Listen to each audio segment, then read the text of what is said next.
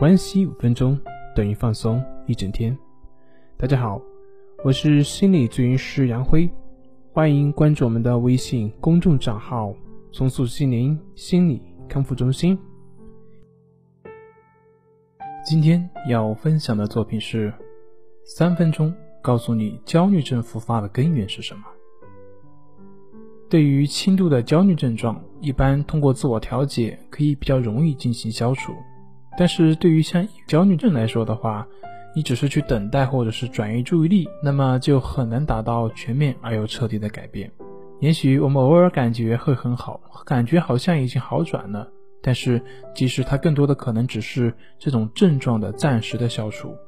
如果我们的心理模式，我们的这个根源没有改变，那么它就会仍然不断的会去制造，会去积累我们的负面情绪，直至我们的心理所承受的极限，然后爆发出来。当这种再次爆发的时候呢，它是超出我们心理负荷的，那么就有可能需要我们用更长的时间、更系统、更全面的去进行调整。这就像严重超出警戒线水平值的机长的洪水，当它一旦爆发出来之后，那它对我们的影响将会更大。更严重，在我们的个案辅导中，经常会有人问，他说：“为什么他以前感到焦虑的表现就是那么典型的一两个表现，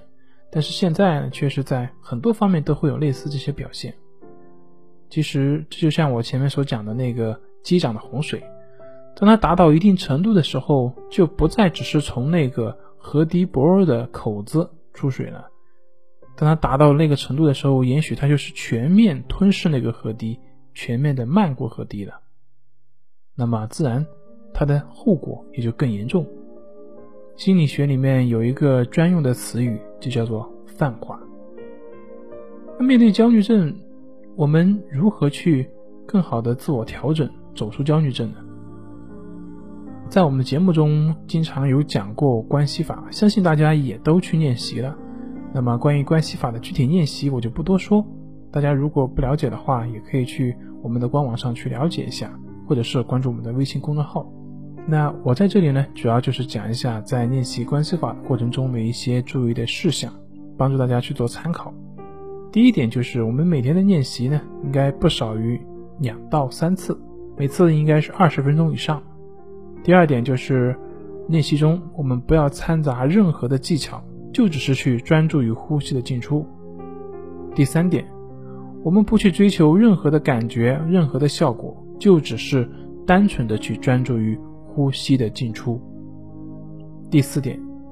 减少去网上查找有关于焦虑症的相关的内容，这样可以避免我们去对号入座。